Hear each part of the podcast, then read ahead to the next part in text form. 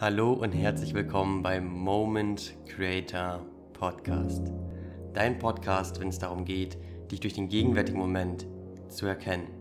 Ich habe heute einen Freund als Gast, und zwar den lieben Dorje Wulf. Dorje ist Meditationslehrer, Breathworker und vor allem eins, ein richtig toller Mensch.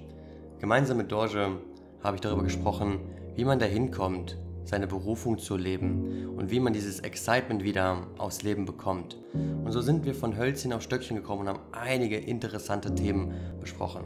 Zum Beispiel meine Rückkehr nach Deutschland und wie Dorje gerade fühlt, weil er in Deutschland ist. Und das, was wir gerade einfach über Deutschland auch sehen. Und irgendwann sind wir auch auf das Thema Mystik und Göttlichkeit gekommen. Dass es Dinge in dieser Welt gibt, die einfach so magisch sind und wenn wir diese Magie entdecken, ist es wie wenn wir eine zweite Welt entdecken. Und so sprechen wir über unsere Erfahrungen und teilen ganz offen und ehrlich von unserem Herzen. Und für diese Podcast-Folge lehn dich einmal ganz gespannt zurück, öffne nicht nur deine Ohren, sondern auch dein Herz. Und ich wünsche dir ganz viel Spaß mit Dorje Wolf.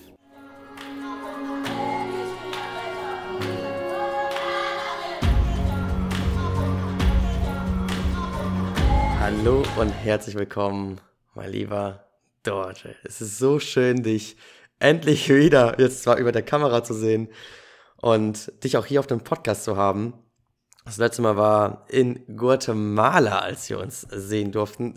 Sogar gemeinsam im, im Guy auf dem Ecstatic Dance. Und jetzt sind wir hier wieder auf der Kamera. Aber hol mich doch gerne mal ins Bilde. Wo bist du gerade? yes, Josh, mein Lieber. Schön, dich zu sehen. Ebenso. Ähm, ja, Mann, geil, stimmt. Gaia, Ecstatic Dance, Guatemala, das waren gute Zeiten, das waren gute Zeiten.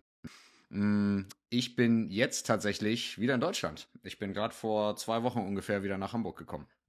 Nachdem ich nach Guatemala noch in Mexiko und Kolumbien war, dann wieder in Mexiko und dann in Spanien und jetzt, äh, ja, seit knapp drei Wochen, würde ich sagen, zwei, drei Wochen, bin ich wieder in Deutschland.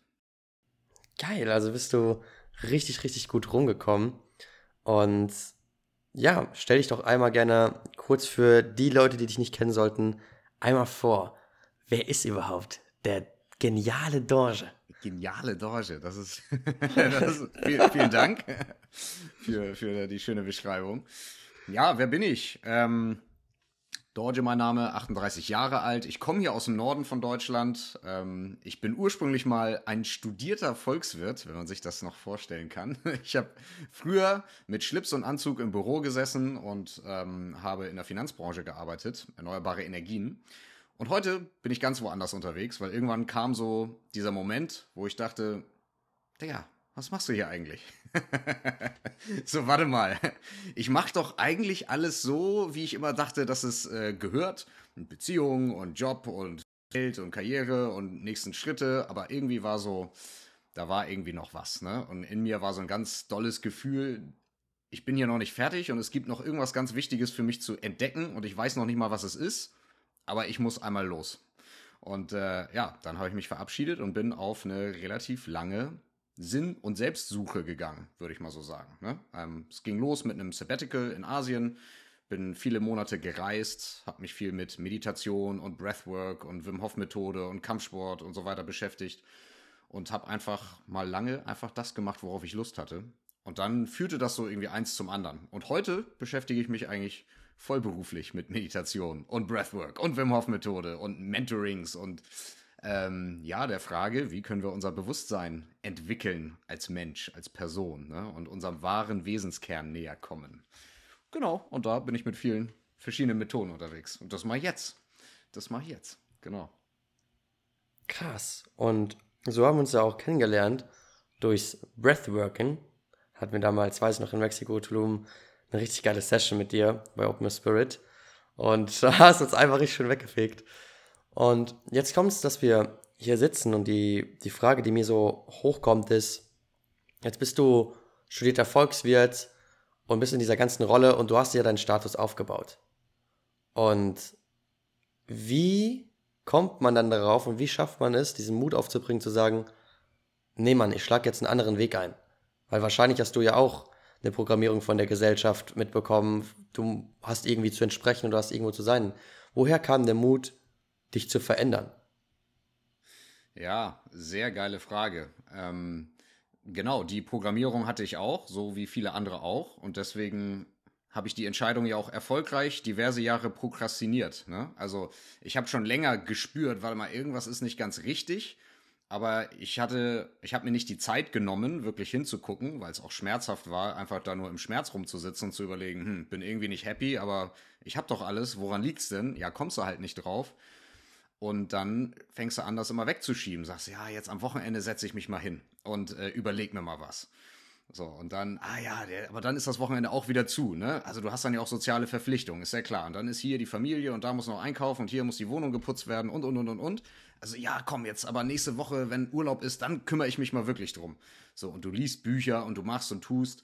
Aber ehrlicherweise habe ich dann viel gemerkt, ich hatte einfach wenig Energie nach der Arbeit. Ich habe sehr, sehr viel gearbeitet und dann ist einfach das Energielevel ist einfach platt. Und selbst wenn du dann mal Luft hast, dir Fragen über dein Leben zu stellen, hast du nicht die Energy, sie dir zu stellen.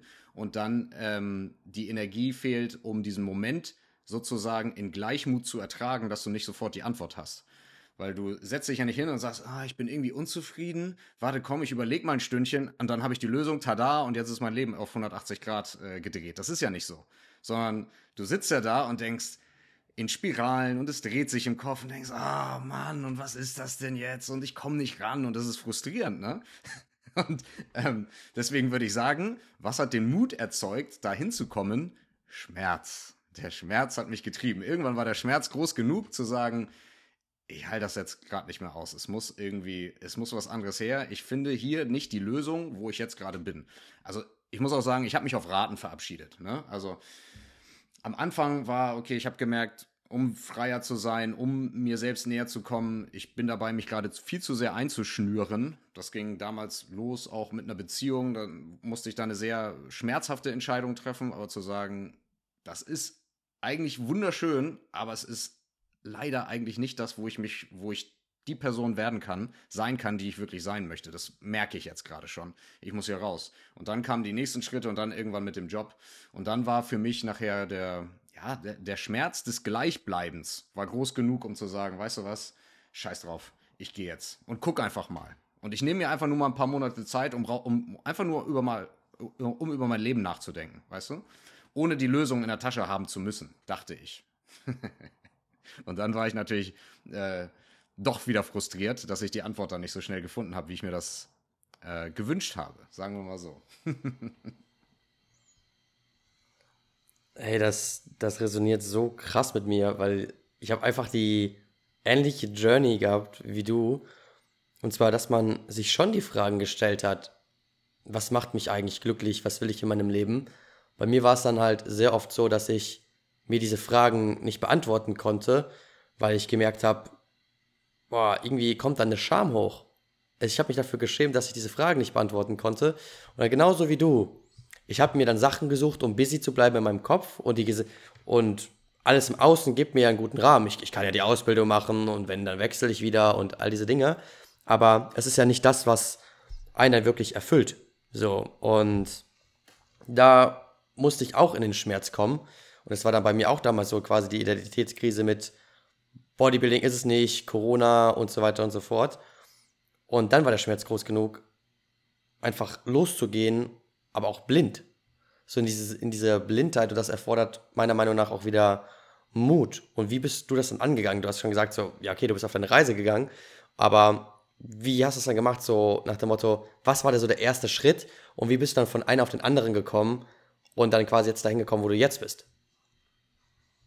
Ja, also ich äh, würde erstmal vielleicht das vorwegstellen, dass ich nicht geplant habe, das zu tun, was ich jetzt tue. Also, dass ich irgendwann mal Meditationsunterricht gebe oder Breathwork-Sessions leite oder Menschen mit in Online-Mentorings auf ihrem Weg begleite, da wäre ich im Leben nicht drauf gekommen. Ich wusste nicht mal, wie man Online-Business schreibt, als ich losgegangen bin. Ich war komplett der analoge Offline-Dude, ne?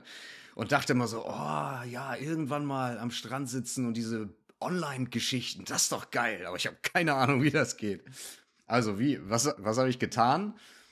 Ich habe mir auch diese Fragen gestellt und ich kam zu dem Schluss, okay, ich komme nicht, genauso wie du, ich komme nicht auf die Lösung und irgendwie fühlt sich das schlecht an. Ich schäme mich irgendwie dafür, genau, das ist genau das Wort, was du eben auch genutzt hast.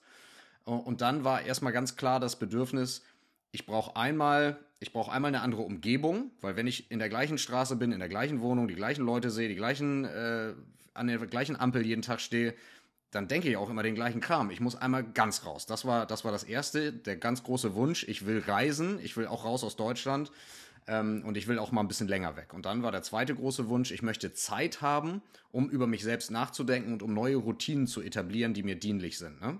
Wie eine Morgenroutine, wie mehr zu meditieren, wie mich mehr mit dem Atem zu beschäftigen.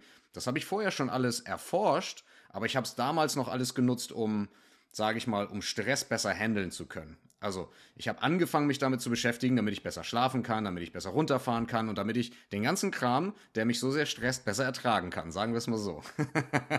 und dann, und dann bin ich los. Ich war damals so weit zu sagen, ich bin zu meinem Chef gegangen und dachte so, ähm, ey, ich kündige einfach. Ich habe gesagt, ich bin, ich bin in Termin gegangen mit, zu meinem Chef und habe gesagt, du, ich brauche dringend Zeit, um über mich selber nachzudenken. Ich merke, dass meine physische Gesundheit geht langsam den, den Bach runter. Ich, ich, ich merke, ich bin nicht mehr gesund, ich alter schneller, ich schlafe nicht gut, ich habe wenig Energie, ich habe ein dünnes Fell, auch wenn Menschen, die mir wichtig sind, wie meine Familie, wenn die was von mir wollen und wenn die nicht das gleiche hohe Tempo gehen können, wie ich es inzwischen gewohnt bin zu gehen durch die Arbeit, dann verliere ich die Geduld. Ich bin nicht, ich bin nicht die Person, die ich sein möchte und ich brauche jetzt Zeit für mich und äh, ich kündige. So. Und, und er dann so, warte, warte, Moment mal, was? was? Was brauchst du denn? Ich so, ja, ich brauche Zeit, ich brauche Zeit. Er so, okay, okay, ganz ruhig. Und dann hat er gesagt, ey, ich, wir wollen ja, dass du weiter hier bleibst. Wenn du Zeit brauchst, dann geben wir dir halt Zeit. So, wenn du jetzt mal ein, zwei Monate Urlaub machen willst, dann mach das halt. Und dann war so von mir aus, nee, ich brauche mindestens ein halbes Jahr. Und dann hat er erstmal richtig geschluckt, weil in meiner Firma gab es bis dahin, es gab nie ein Sabbatical, hat nie irgendwer gekriegt. Viele haben es probiert und es war aber immer so, nein, machen wir nicht bei uns. Und dann habe ich, hab ich diese sechs Monate rausgehauen und er hat richtig geschluckt. Und dann ähm, haben wir irgendwann nochmal gesprochen. Da sagt er, ja, ist okay, du kannst ein halbes Jahr gehen, aber dafür machst du jetzt noch das Quartal hier fertig bei uns. Und das waren dann irgendwie noch zweieinhalb Monate. Und dachte ich, ja, so, ist fein kann ich noch ein bisschen das Konto aufladen, ich kann meine Projekte noch vernünftig übergeben, ohne dass das alles auf den Boden fällt. Ist doch alles fein. Ne? Also es war dann so der Deal, du machst noch äh, das Quartal danach, danach noch vernünftig zu Ende, und dann gehst du ein halbes Jahr und dann kommst du wieder und hast den Job wieder, wenn du willst. Und innerlich war schon so, ah, ich weiß gar nicht, ob ich den überhaupt noch will, wahrscheinlich nicht, aber ist ja egal. Haben ist besser als brauchen. Naja, und so ging das dann los. Und dann im, als ich dann losgelegt habe, habe ich mir als erstes ja dann diese Fragen gestellt. Was macht mich denn glücklich? Was will ich denn wirklich tun? Wofür habe ich denn wirklich Leidenschaft? Und allein da ging es ja schon los, Josh. Allein bei der Frage, was macht mich denn glücklich? Was macht mir denn Spaß? Hatte ich ja schon keine äh, zufriedenstellende Antwort. So, weil ich dachte so, boah, das ist aber hart jetzt. Du lebst da dein Leben und immer Gas geben und dann stellt dir jemand nur die einfache Frage, was, wofür brennst du denn? Wofür hast du Leidenschaften? Und dann hängst du da so, äh, weiß nicht. Uh, das war hart. Da sah, ich weiß noch genau, da saß ich in Sri Lanka am Strand unter Palmen und war so angepisst auf mich selber. Ich war so sauer. Das kann doch nicht sein. Jetzt hast du dein Sabbatical und liest hier Tony Robbins rauf und runter und hörst dir die Motivational Tapes an und sitzt da und versuchst einfach rumzufinden am Traumstrand und du kommst nicht drauf? Digga, was? ich fühle ich fühl das so. Es, es, es war bei mir eins zu eins genauso. Was, was kannst du gut? Was, was macht dich glücklich? Und all diese Sachen. Und ich war schockiert. Ich war schockiert, dass ich nicht wusste, was die Antwort für mich ist. Und dann bin ich da tiefer reingegangen und dann dachte ich mir auch so, okay, aber warum ist das denn so? Und dann habe ich auch mal so ein bisschen geforscht und mir ist aufgefallen, mich hat das auch noch nie jemand gefragt. es ist, also, also, jetzt mal, als mal auf gut Deutsch, wen interessiert das, wen interessiert das denn überhaupt? Ganz ehrlich gesehen, interessiert das keinen, wie es dir geht oder was dich glücklich macht oder was du wirklich gut kannst. So, es geht nur darum, dass du funktionierst. Und das, das war dann irgendwann so eine Erkenntnis, wo ich mir dachte, so, ah, interessant. So, und das hat mir dann wieder die Möglichkeit gegeben, beziehungsweise auch eine Einladung vom Leben, yo, find doch, find doch mal heraus, wofür du brennst, wofür du eine Leidenschaft hast, was du gut kannst.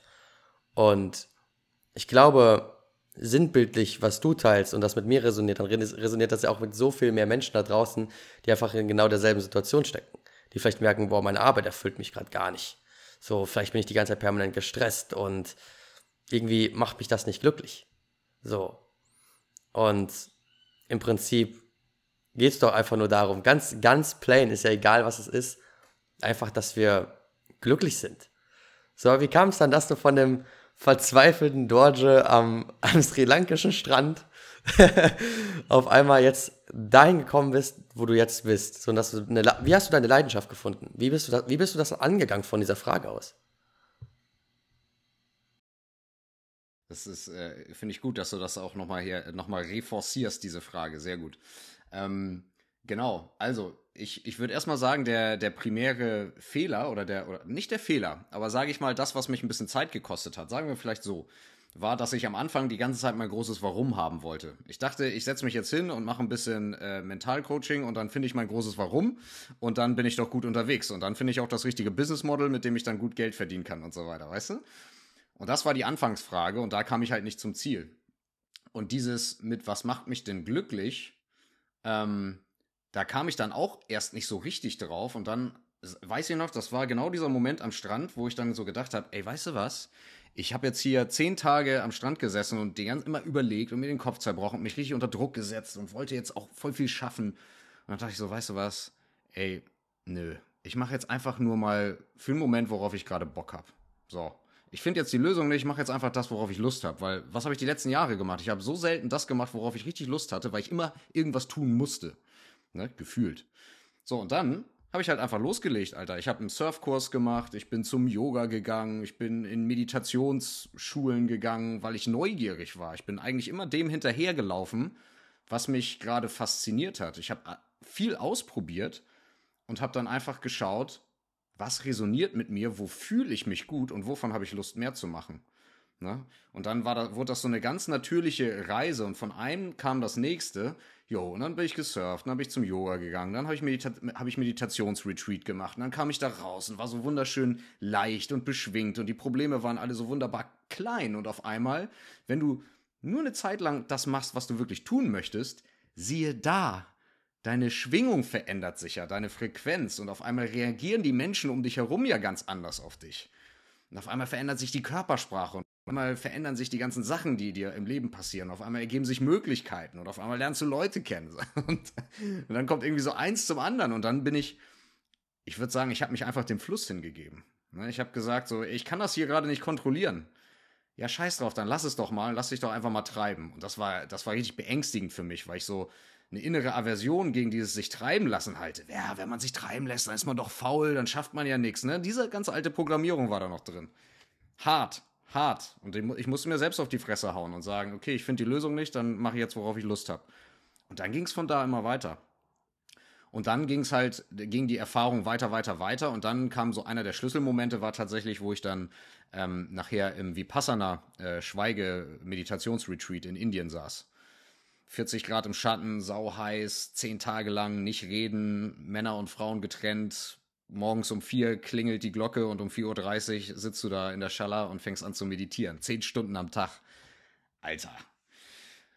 Wenn du dir über irgendwas im Leben nicht klar bist oder irgendwas vergessen hast, äh, da kommt alles hoch. Ne? Der Kopf serviert dir alles. Wenn du zehn Stunden am Tag sitzt, kommt alles hoch.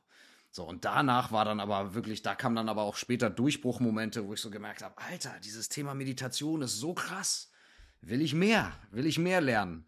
Und dann kamen die nächsten Retreats und dann kam Breathwork-Erfahrung immer mehr. Wim Hof kannte ich ja schon, aber immer mehr. Und dann kam krassere Erfahrungen. Ich dachte so, wow, geil, will mehr, hab Lust drauf.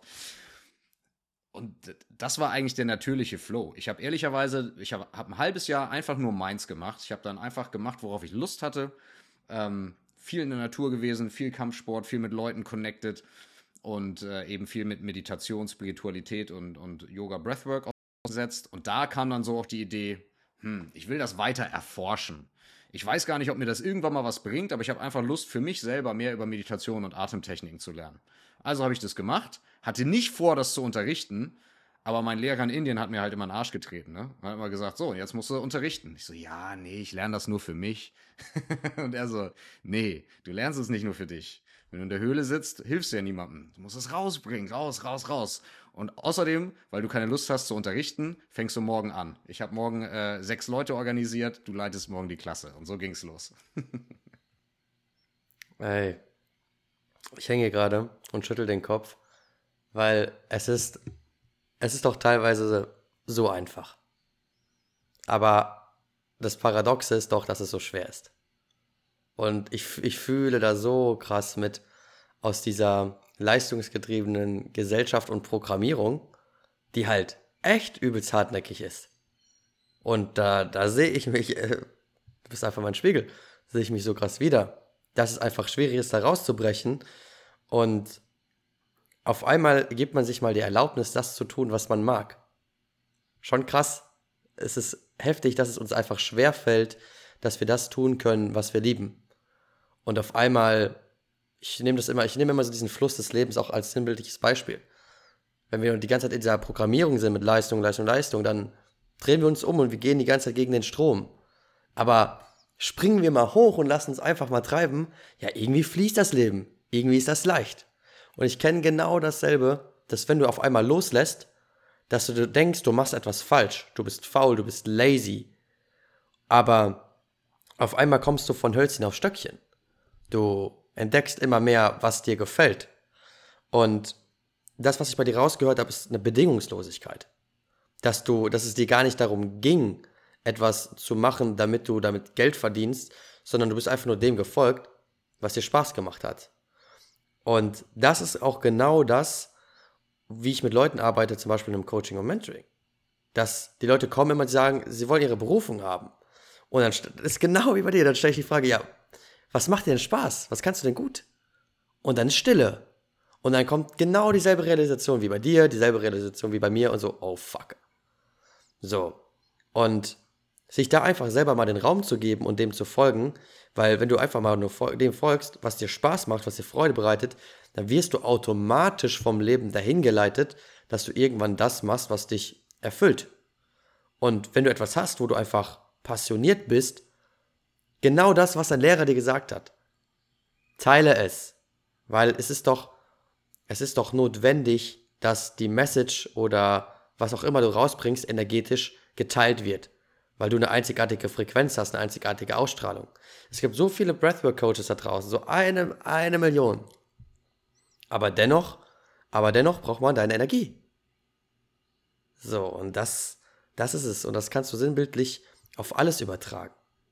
Sei es, ob du eine, von mir, ist, von mir aus eine Kakao-Priest ist. So, gibt es auch eine Million, gibt's auch eine Million in Guatemala, aber vielleicht braucht man diese eine Energie. So, und einfach mal sich selbst zu erlauben, loszulassen, sich selbst zu erforschen und dann einfach dafür zu gehen, ist, finde ich, ist so maßgeblich fürs Leben. Und jetzt sitzen wir hier aufgrund, dass du dem gefolgt bist, was du liebst dass ich selber mal mit dir Breathworken durfte. Und es war einfach absolut geil, highly recommended. Und haben uns ja auch in Guatemala getroffen. Und was mich jetzt auch einfach interessiert, jetzt hast du eben noch berichtet, dass du in verschiedenen Ländern gereist bist. Und jetzt bist du wieder zurück in Deutschland. Und wir, wir, wir beide, wir kennen die, die spirituelle Bubble von San Marcos. Wie ist das, wenn du auf einmal von dieser Bubble nach Deutschland kommst. Weil in zwei Tagen geht's für mich nach Deutschland. Wie ist das auf einmal da mit deinem jetzigen Mindset, mit deinem, mit deiner aktuellen Awareness, dahin zu kommen? Und die andere Frage ist, warum machst du das überhaupt? ja. Ähm, also, wie ist das? Es ist natürlich sehr anders, ne? Das, äh, das ist vollkommen klar. Das hat was schon Klimatisches, das hat was Kulturelles, das hat aber auch was mit dem, sage ich mal, dem durchschnittlichen äh, Bewusstseinslevel zu tun und auch dem Level von Alltagsstress, dem Menschen unterliegen. So in Guatemala sind die Leute halt auch nicht so gestresst wie in Deutschland. So, die haben weniger, die sind aber auch weniger gestresst und das per se führt schon mal dazu, dass sie im Schnitt der Bevölkerung einfach generell zufriedener und glücklicher sind als, als hier, obwohl wir hier in Deutschland viel mehr haben. Aber es ist dieser permanente Stress und dieses permanente Leisten müssen und wo ja was hintersteckt, nämlich dieser Glaubenssatz, wenn ich nicht leiste, dann bin ich nicht wertvoll. Ne? Ich muss immer irgendwas tun und machen und zeigen und wenn ich das nicht habe, dann bin ich nicht wertvoll. Und das ist so krass. Das kennt man aber in vielen Ländern in der Form jetzt gar nicht so. Und das macht das Leben da angenehmer. Jetzt kommt das spirituelle Thema dazu. Wenn du aus San Marcos kommst und dann stehst du das erste Mal in Hamburg oder Berlin wieder am Hauptbahnhof und dann wirst du mit allem konfrontiert, ne? Dann riecht das nach Pisse und dann liegen da die Besoffenen irgendwo in der Ecke rum und keine Ahnung, 25 Sprachen und die Leute fauchen sich an und nörgeln rum und die Polizei schleppt wieder irgendeinen Dude da weg, der irgendjemand in die Tasche gelangt hat und so schmierige McDonalds-Brötchen tropfen auf den Boden und weißt du, so alles mögliche. Und denkst du so, oh, krass, und Leute nörgeln über die Deutsche Bahn. du stehst dazwischen und denkst dir so, Digga, was für eine heftige Komödie hier. Das ist ja abgefahren. Aber auf allen Sinneskanälen, ne? Ähm, also es gibt zwei Möglichkeiten, wie das dann wirkt. Das eine ist, und das habe ich ähm, die ersten Male schon ein paar Mal gehabt und diesmal auch immer wieder, dass ich merke, dass es mich auch wieder ansteckt. Also, dass ich, dass ich das auch wieder aufnehme und selbst in alte Muster anfange zurückzufallen. Ich fange an, mich wieder so zu fühlen, wie ich mich früher gefühlt habe. Ich fange an, dadurch wieder so zu denken, wie ich früher gedacht habe. Und auf einmal merke ich, dann gehe ich über die Straße und denke so, hey, woher kommt denn gerade diese kleine, freche, negative Stimme in deinem Kopf? War doch bis eben eigentlich alles ganz schön und dein Leben ist doch jetzt, eigentlich könnte man fast sagen, beneidenswert. Warum, warum ist das jetzt so? Das kann passieren. Insbesondere dann merke ich das ganz stark, auch wenn du nach Hause kommst. Ne? Also wirklich da, wo du aufgewachsen bist, wo die Familie ist, wo du Orte kennst, wo du früher vor Jahren dran vorbeigelaufen bist, Schulwege und all so ein Zeug. Das sind ja alles Erinnerungen, die dich immer wieder an deine alte Persönlichkeit erinnern, an deine Vergangenheit, an alles, was früher nicht so toll war. Auch das, was toll war, safe. Aber was erinnern wir am meisten? Na, das, worüber es was zu nörgeln gibt, ne? So, und das erinnerst du alles und das, da, da zieht die Vergangenheit dich richtig an, an, an Tauen wieder zurück und sagt, hey, das bist doch du. Und das ist ja auch das Challengende oder das Herausfordernde mit der Familie, weil für die Familie, die kennt dich ja seit deiner Geburt und dementsprechend ist ja völlig klar für die, wer du bist. Und dann, hey, das hast du doch, das hast du doch früher immer so gern gegessen. Oder so war das doch damals auch schon. Und sich da rauszubewegen und dann zu sagen, ja, aber der bin ich nicht mehr. Das ist, das ist, das ist die Herausforderung. Ne? Immer wieder zu sagen, der bin ich nicht mehr oder die bin ich nicht mehr. Weil jetzt bin ich jemand anders und die schwingt auch anders.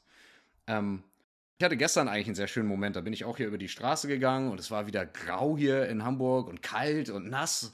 Und dann die Hektik so um mich rum und die Leute so lange Gesichter und keiner lächelt mich an, wie irgendwie in anderen Ländern in Lateinamerika. Da lächelt dich ja immer jeder an. Das ist ja so schön, ne? Und selbst wenn dich keiner anlächelt, du gehst los und du lächelst Leute grundlos an und die lächeln immer zurück und zack bist du im Gespräch. Und hier, Norddeutschland, lächelt jemand an, kommt nichts zurück. Und denkst du so, uh, das ist schon hart. Und dann bin ich gestern auch mal kurz abgerutscht und dachte so, ja, das war alles scheiße hier, ich will wieder weg. und dann musste ich mich aber selber, habe ich mich selber beobachten können bei diesem Gedankengang, hast du gemerkt, nein, Mann, es ist alles cool. Es ist alles cool. Und das auch hier ist eine wunderschöne Stadt. Ich habe Freunde, ich habe Familie, ich bin auch gerade gerne hier. Ist alles gut, es ist nur anders. Und jetzt beobachte ich das mal wieder aus meiner anderen Perspektive. Ja, also, wir werden hier getestet, ne, wenn wir zurückkommen. Weil äh, es gibt auch diesen schönen Spruch, wenn du glaubst, du bist äh, erleuchtet, dann verbring mal eine Woche mit der Familie. der ist ja äh, all-time favorite. Und ähm, genau, jetzt vielleicht, um das noch abzurunden, warum bin ich wieder hier?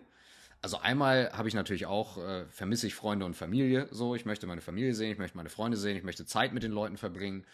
Ähm, und außerdem glaube ich, es hat auch seinen Grund, warum ich in Deutschland geboren worden bin. Ne? Mit meiner Geschichte, die ich durchlebt habe, mit der Sprache, die ich spreche. Deutsch ist meine erste Sprache, ist meine Muttersprache so. Das soll, glaube ich, schon so sein, äh, dass, ich, dass ich mit dem Land auch Kontakt halte. Wenn ich jetzt nur auf Takatuka-Land bin und gar kein Deutsch mehr spreche, ist nice für mich, aber warum, ne? Also, ich glaube, es ist schön, diesen Übertrag zu machen. Sich, also ich fühle mich immer so, ich gehe in diese Bubbles, kann mich aufladen, ja, jetzt trinken wir alle Kakao und tanzen unterm Vollmond rum und tighty, tighty, tighty und alle sind so, und alle, und alle lieben sich und sind immer so nice, ne? So, und da kannst du es richtig auftanken und du kannst so authentisch du selbst sein, weil dich ja auch keiner kennt. Das ist ja auch das Spannende am Reisen. Wenn dich keiner kennt, kannst du voll du selbst sein. Weil niemand sagt, hey, das bist ja gar nicht du. Sondern alle sagen, okay, krass, ah, interesting. Aber jetzt das, was man mitgenommen hat, was man gelernt hat, wieder herzubringen und zu sagen, so, und jetzt versuche ich das langsam in den Freundeskreis, in die Familie, in die Welt um mich rum, in den Bäcker an der Ecke, in die U-Bahn mit reinzubringen und zu sagen, okay, diesen Vibe, dieses Positive, dieses Schöne, diese Leichtigkeit, können wir die hier auch infusen, ne? Können wir hier auch helfen, dass das anfängt hier, ja, dass mehr Menschen sich auf die Suche machen, nachdenken, fühlen, gucken, was will ich wirklich, wer will ich wirklich sein und sich auf die Suche nach dem eigenen Glück machen und sagen, Alter, was macht mich glücklich? So. Weil ist ja ganz klar, e, etwas darf sich in dem Mindset hier in Deutschland darf sich ändern. So, sonst würden, würden sich ja nicht so viele Leute gerade auf die Socken machen und irgendwie am anderen Ende der Welt irgendwie nach Antworten suchen. Es muss ja, muss ja irgendwas sein hier im System, ne? Aber das dürfen wir halt auch mitgestalten. Und ich glaube, das ist ein wichtiger Teil hier. Ja, das zu tun. Boah. Ich bin einfach fasziniert, fasziniert von, von diesen ganzen Parallelen. Ähm, der Punkt, man kommt auf einmal nach Deutschland zurück und auf einmal kommt man in alte Gewohnheiten. Same, same. Ist mir auch passiert. Und den, den, den Spruch mit dem erleuchtet sein, genau, genau den wollte ich auch droppen. Weil letztes Jahr, März, ich so, komm, ich überrasche jetzt meine Familie. Flug gebucht, alles, keiner wusste, dass ich komme. Und auf einmal bin ich bei meiner Familie.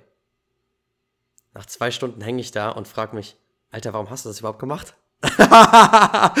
so, kein, kein Front an meine Familie. Aber du wirst auf einmal wieder mit, du wirst auf einmal genau, wie du es gesagt hast, mit deinen alten Anschein konfrontiert. Du bist doch so und so. Du isst doch das und das. Wie, du isst das jetzt gerade nicht mehr so? Wie, du bist jetzt so und so? Hä? Verstehe ich nicht. Und so fand ich das dann interessant, diesen ganzen Prozess. Und bei mir ist das dann auch ganz schleichend passiert. Auf einmal bin ich wieder ins selbe Gym gegangen. Und auf einmal bin ich häufiger ins Gym gegangen. So wie meine alte Routine. Und auf einmal hatte ich mein altes Leben wieder. Ich war sogar in meiner selben alten Wohnung. Und dann hat mich das immer nach und nach, hat mich das mehr aufgefressen, Anführungszeichen. Und dann habe ich mich selber wieder in mein altes Gefängnis gepackt, in mein altes Leben. Und ehrlich gesagt war das ein habe ich das nicht realisiert, bis mir jemand von außen den Spiegel gegeben hat. Und deswegen gibt es einen gewissen Respekt jetzt davor, nach Deutschland zu gehen. Aber gleichzeitig auch zu sehen, ich habe mich auf Deutschland jetzt schon vor Monaten committed. Und da gab es jetzt neulich diese Stimme so, warum mache ich das eigentlich? Und da ist bei mir in den Sinn gekommen, ich muss es nicht wissen. Ich muss es nicht wissen. Weil ich habe damals auch den Call nach Guatemala gehabt. Und es ist alles perfekt aufgegangen. Und so sehe ich das genauso wie du, dass es einen Sinn und Zweck hat, warum wir in Deutschland geboren sind und warum wir auch wieder zurückkehren. So, weil wir uns in diesen Bubbles einfach aufladen.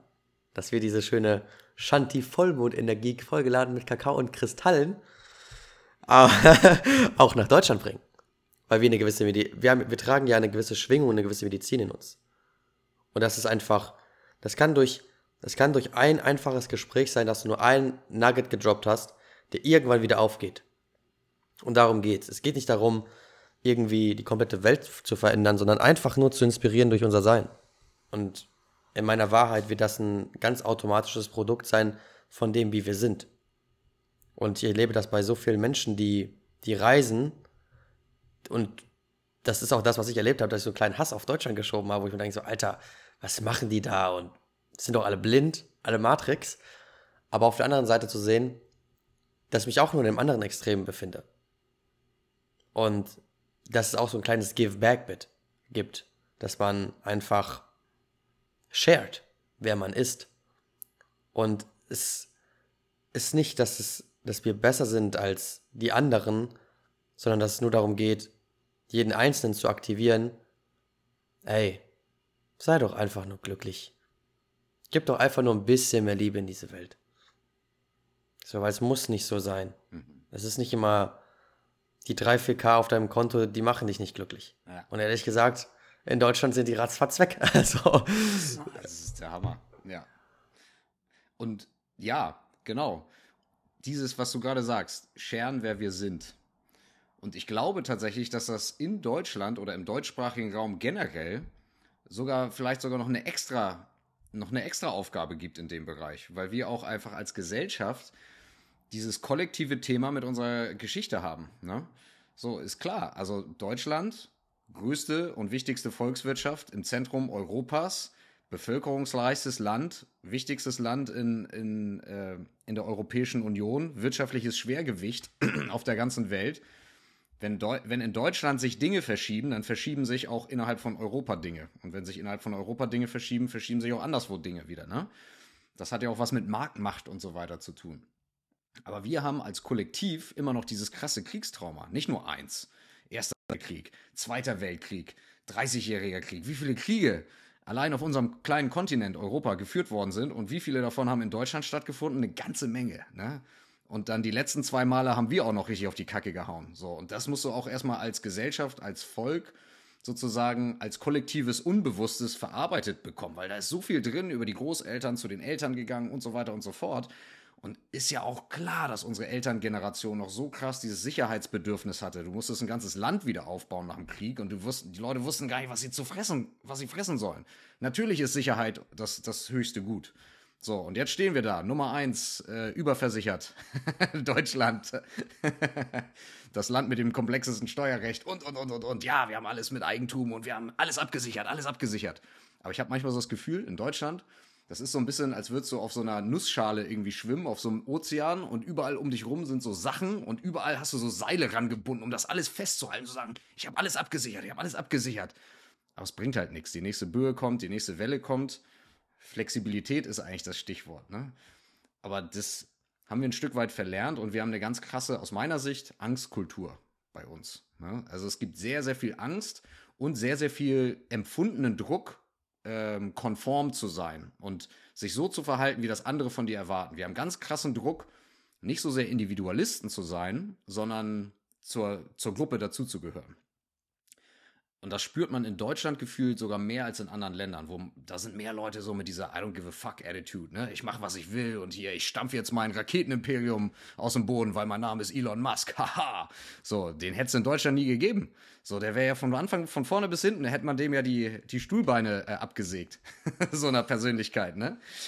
Geht nicht. Du musst der rausstehende Nagel wird reingeschlagen. Und das ist ja auch das Krasse. Und das merke ich in diesen Gesprächen eben. Du hast es auch eben gerade erwähnt wenn die Leute kommen und sagen, ah, meine Berufung und so weiter. Mhm, genau, was willst du denn wirklich? Aber auch, was hält dich denn immer wieder davon ab? Ne? Weil wenn wir es dann wissen, dann werden wir so oft zurückgehalten und so häufig ist das Thema Angst und so häufig ist vor allem die Angst vor der eigenen Familie oder dem Freundeskreis. Was denken die Leute dann von mir? Das ist ein ganz, ganz großes Ding im deutschsprachigen Raum. Und ich glaube, deswegen haben wir auch eine Verantwortung einfach, ne? Wenn wir dahin kommen, dass wir beginnen, uns selbst zu befreien von diesen Glaubenssätzen und diesen, diesen ganzen Bändern und Ketten, mit denen wir uns irgendwie festschnallen, dass wir hier auch weiterhelfen, dass sich das Bewusstsein der Leute weiterentwickelt und sich mehr Menschen trauen, einfach zu sein, ey, authentisch, ich will authentisch sein, ich will ich sein. So. And that's it. Und das ist ja immer ein Prozess, ne? Immer ein Prozess, der diesen Impuls von draußen auch braucht, damit das Wachstum weitergeht, die Evolution. Hey, so, so sehe ich uns. So als kleine Evolutionsmotoren. ja, es ist, es ist so faszinierend. Es ist so faszinierend, dass wir in dieser so großen Welt so klein sind, aber so einen weiten Wirkungsradius haben. Weil wie viele Menschen haben wir jetzt schon mentort und wie rippelt das? Das ist wie ein, wie ein Glas Wasser, wenn wir einfach nur diesen einen Tropfen raufgeben. Es ist, es schwingt, es schwingt mit. Deswegen darf jeder individuell für sich sein Licht in die Welt bringen. Und du hast ein wichtiges Thema angesprochen, was ich auch mal gerne einfach öffentlich erwähnen würde. Krieg und all diese Sachen. Da ist eine ganz, ganz dicke Schamwelle. Das ist, ein, das ist eine nationale, das ist ein nationales Trauma, was wir erlebt haben. Sag mal in Deutschland irgendwas von Hitler oder Nazis. die, die Deutschen sind direkt offended. Und wenn jemand aus dem Ausland sagen, irgendwas dagegen sagen würde, der Deutsche würde klein werden. So. Und das ist sehr, sehr faszinierend. Und ich durfte das zum Beispiel auch mal auf Reisen beobachten. Da waren wir bei einem Man Circle und da waren drei, vier Deutsche und dann war da ein Argentinier. Und dann hat er so gefragt, wie Deutschland ist. Und dann haben wir alle so, äh, so, so maul reagiert. Und er so, das ist interessant. Jedes Mal, wenn ich einen Deutschen treffe, redet er nicht gut über sein Land. Und das hat mir, das hat mir übelst zu denken gegeben. Und dann dachte ich mir so, ey, das kann doch nicht sein. Ich bin in Deutschland geboren. Deutschland hat so viele geile Sachen. Aber wie kann das denn sein, dass ich mich für mein Land schäme? Und dann habe ich das selber mal so ein bisschen beobachtet. Und dann kommen Themen wie Krieg hoch. Und wenn wir das auf einer, auf einer Schwingungsskala sehen, auf einer Emotionsskala, zum Beispiel von Dr. David Hawkins, Scham, das ist die niedrigste Schwingung. Dann hast du, dann hast du eben, dann hast du eben Angst genannt. Dieser Leistungsdruck. Ist das nicht banal? Hab, ist das nicht so banal, dass, wir die, dass die größte Angst ist, ist, man selbst zu sein? Und dass wir Angst haben vor dieser Ablehnung von unserer Familie, von unseren Freunden? Das ist doch para das ist paradox. Und das, was daraus entsteht, ist für mich einfach so dieses Bild, was ich dann direkt in den Kopf bekomme, dass man in einem Theaterspiel mitspielt. Und du spielst in diesem Theaterspiel mit, ohne zu wissen, dass du ein Schauspieler bist, weil du so sehr glaubst, dass das du bist. Aber dabei bist du einfach nur eine Marionette und ein Schauspieler. Und das ist, und dann, dann können wir jetzt wieder über Matrix reden. Das ist ja genau das, was Ma ist ja genau das, was Matrix darlegt. So. Und es ist nicht jemanden an den Pranger stellen oder zu sagen, dass das schlecht ist, sondern einfach nur zu sagen, wake up. Wach auf, Mann. Wach auf in die Person, die du wirklich bist und sei mutig.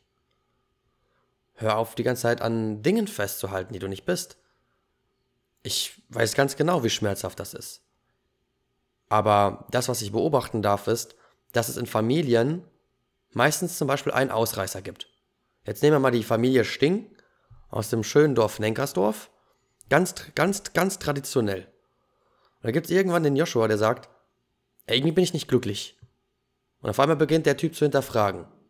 Und dann geht das schwarze Schaf in Anführungszeichen aus der Familie raus und entdeckt sich erstmal selbst. Und ehrlich gesagt, ich durfte einen kompletten Fick auf meine Familie geben und einfach nur meinen Weg straight gehen, weil ich mir, weil ich es höher gevalued habe, frei zu sein und glücklich zu sein, als unglücklich. Und das tut, nat natürlich tut das weh irgendwo. Das habe ich erst später realisiert. Das, ich habe nicht gecheckt, was ich gemacht habe, ehrlich gesagt. Dass ich auf einmal meine Jobs gekündigt habe von 0 auf 100, dass ich auf einmal auswander und solche Sachen, das, das war nicht geplant. Auch meine Berufung war nicht geplant, genau wie bei dir. Aber es ist einfach passiert und dann habe ich alles hinter mir gelassen. Und was ich jetzt beobachten konnte, ist, komischerweise verändert sich meine Familie. Mit mir, mit meinem Wandel, weil sie inspiriert worden sind. Aber vielleicht darf man mal als Individuum anerkennen, dass wir individuell sind. Vielleicht geben wir auch den anderen den Raum, so zu sein, wie sie sind. Wir müssen nicht die ganze Zeit gleich denken oder gleich fühlen. Wir dürfen auch unterschiedlich sein und diese Reibung auch mal aushalten. Und ich glaube, das ist zum Beispiel für mich in Deutschland ein großer Bestandteil, warum ich da jetzt hingehe. Weil ich diese Reibung aushalten möchte und weil ich auch Reibung erzeugen möchte. Nicht, nicht, nicht um andere Leute zu ärgern, sondern um andere Leute aufzuwachen. Aufzuwachen und denen Erlaubnis zu geben, mal wirklich zu schauen, was wollen die eigentlich machen. Weil ganz ehrlich, wir können, wir können immer so liebevoll und mh, mm, so mit, mit Liebe unsere Instagram-Stories machen. Aber es ändert manchmal braucht man auch einfach mal den, den, den Stoß vor den Kopf, um zu sagen, Digga, du lebst dein Leben nicht. Du bist einfach gefangen, du bist einfach gefangen in einem System der Bequemlichkeit, was dich nicht glücklich macht. Und du hast Angst davor, dir einzugestehen, dass du unglücklich bist. Und so bleibst du immer in deinem Rad. Und ich hatte gestern noch ein Gespräch mit jemandem, der nach meiner Geschichte gefragt hat. Und dann hat er gesagt so, ey, was, was war eigentlich so der Beweggrund, warum du dich verändert hast? Da habe ich gesagt, ich habe mich gefragt, wenn ich sterben würde, wäre ich glücklich. Dann meinte er so, ach, faszinierend, dass du dir diese Frage gestellt hast. Ich so, ich habe mir immer die Frage gestellt, ob ich glücklich bin. Ich habe mir immer, ich habe mir das immer gefragt, aber wie gesagt, die Scham. Es war einfach die Scham da. Dieses Eingeschränkte, dass ich, ich bin doch falsch, wenn ich jetzt so denke. Nein, Mann. Nein, Mann. Wenn du, wenn du manchmal denkst, dass du am weitesten entfernt davon bist, richtig zu sein, bist du eigentlich schon richtig nah an dir selbst. Dann, wenn du dich komplett verloren hast, bist du so kurz davor, dich zu finden. Was auch immer das für dich bedeutet. So, deswegen, ich finde das geil, was wir machen. Ich finde das geil, was wir machen, aber ich finde auch jeden geil, der einfach offen ist, der sich das reinzieht und der sagt, hey, da könnte was dran sein. Er muss nicht mit uns zustimmen. Niemand soll mir blind nachplappern oder sonst was. Er soll seine eigene Wahrheit finden. Sein eigenes individuelles Glück oder Talent, was er in sich trägt, und das auch rausbringen. Weil ich glaube, wir zwei können nicht alleine die Welt verändern. Und wir zwei lieben es auch, von anderen Menschen zu lernen. So. Wie viel, wie viel lerne ich gerade einfach nur, dass ich mich mit dir unterhalte? So unendlich viel. So, und dann ist es einfach nur noch ein gegenseitiges Lernen. Und es ist egal, mit wem du sprichst. Ob es jetzt deine Mama ist, oder ob es jetzt der Bäcker ist, oder der Aldi-Kassierer. Wir haben alle irgendwas voneinander zu lernen. Aber das Einzige, was wir immer machen dürfen, ist offen zu sein. Unser Herz offen zu halten und nicht immer die ganze Zeit aus unserem Verstand zu prabbeln. Oh ja, wahre Worte, wahre Worte. Ja, und es ist so wichtig, was du eben erzählt hast, dieses Reibung auch mal aushalten können. Ne? Das, ist, das ist nämlich ein ganz krasses Ding, weil ich glaube, dass viele von uns sich auch klein halten, damit es anderen geliebten Menschen nicht, damit die sich nicht schlecht fühlen. So, also das habe ich, das ist ein Muster, was ich bei mir auch früher erkannt habe. So, ich habe Dinge hinterfragt, ich wollte Dinge anders machen, dachte aber, ah, wenn ich das jetzt anders mache, dann geht es jetzt meiner Freundin oder meiner Familie oder meinen Freunden oder was auch immer. Irgendwem geht's schlecht oder ne, denen wird dann quasi vorgehalten, dass das ja irgendwie alles vielleicht auch nicht der optimale Weg ist. So, und das wollte ich nicht. Ich wollte Leuten, ich wollte ja eigentlich auch niemandem wehtun oder so. Ich wollte halt einfach nur mein Ding machen. Aber manchmal ist es eben so, wie du eben sagst, wenn, erst wenn wir uns selbst die Erlaubnis geben, so zu sein, wie wir sind, dann geben wir auch den Leuten um uns herum die Erlaubnis, dass die vor uns wirklich so sein können, wie sie sind. Weil wir spielen ja alle das gleiche Ping-Pong, ne? Wir, wir sind, versuchen alle der zu sein, von dem wir glauben, dass das für die anderen die Person ist, die sie sehen wollen. Aber haben wir denn jemals gefragt? nee. Ne? Also, das ist es. Authentizität und dein Ding machen und das kann ja auch, und das ist aber auch wichtig zu sagen bei der ganzen Sache, das kann ja sein, dass jetzt jemand sich auf die Reise macht und irgendwo äh, im Amazonas Ayahuasca schlürft und wiederkommt und keine Ahnung, Trommeln baut oder weiß ich nicht was, äh, schamanischen Weg einschlägt. Ja, kann sein. Das kann aber auch genauso sein, dass irgendjemand in Buxtehude aufwächst und ähm, äh, weiß ich nicht, äh, Schreiner ist und sein, seiner Familie ein tolles Häuschen baut und mit seinen äh, Kindern durch den Garten äh, tollt und irgendwie den Apfelbaum äh, bepflückt und einmal im Jahr nach Italien äh, ins Ferienhaus fährt. So. Mit einem Benziner. So, und auch das, und auch das ist vollkommen okay. Auch das ist vollkommen real und legit, wenn es das ist, was du originär, authentisch willst. Wenn es das ist, was du willst, dann ist es das. Und das ist großartig. Und das ist das Geilste zu haben überhaupt. Ich glaube, das Einzige ist nur, wir gucken uns das dann manchmal ab und denken, ah ja, so muss es jetzt bei mir auch sein. Aber dann, in dem Moment ist es schon nicht mehr deins. Ne? Dann ist es schon irgendwie das Abziehbild. Und dann wirst du damit auch nicht happy. So, jeder darf für sich selber den eigenen Lebensentwurf finden. Und ob der traditionell ist, vollkommen fein und finde ich sogar richtig geil, by the way.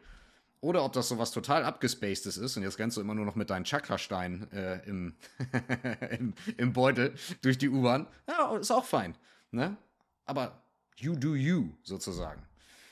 Und das, das finde ich das Krasse. Ja.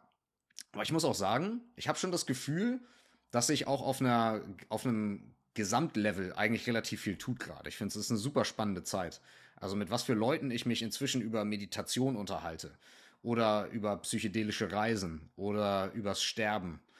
Das werden immer, immer mehr Leute, die sich diese Fragen stellen und die, selbst wenn sie sagen, ach, dein Lifestyle könnte ich nicht, würde ich auch nicht wollen, ich habe ja hier mein Haus und meine Familie und mir geht's gut damit, aber die sind trotzdem offen zuzuhören. Und das allein ist ja schon was, ne? So also sagen, okay, und vielleicht ändere ich hier ein kleines bisschen und an der Schraube drehen wir ein klein bisschen und dann ist doch schon alles gut. Nice. Und das finde ich halt krass. Das, das macht dann auch richtig Spaß und das muss ich sagen, das motiviert mich dann auch wieder herzukommen. Ähm, weil ich auch merke, ich weiß nicht, wie es dir geht, da bin ich mal gespannt von dir zu hören. Ich habe so das Gefühl, dass ich immer mit einem Thema wiederkomme tatsächlich, mit so einem Päckchen, wo ich sage, ah, das Päckchen ist jetzt gerade dran. Und darüber rede ich jetzt gerade, weil es für mich gerade sehr präsent ist. Und das war zum Beispiel beim letzten Mal, als ich zurückgekommen bin, war es einfach krass das Thema psychedelische Medizin. Ne? Weil, okay, da habe ich dann angefangen, mehr und mehr Erfahrungen zu machen und war so, oh ja, krass, das kann schon richtig Menschen helfen. Wahnsinn. Will ich mal drüber reden, aber zu Hause sagen alle, das sind Drogen. So, und dann äh, muss man da irgendwie das verknüpfen und Aufklärungsarbeit sozusagen betreiben. Und diesmal merke ich zum Beispiel ganz krass, das Thema, mit dem ich jetzt komme, ist gerade tot. Das ist gerade voll präsent. Ich habe es dir vorhin einmal kurz äh, erwähnt. Ich hatte da ja selber jetzt vor kurzem ein sehr intensives Erlebnis in Mexiko mit diesem Verkehrsunfall, bei dem eine Freundin von mir ums Leben gekommen ist, was mich natürlich mega aufgewühlt hat.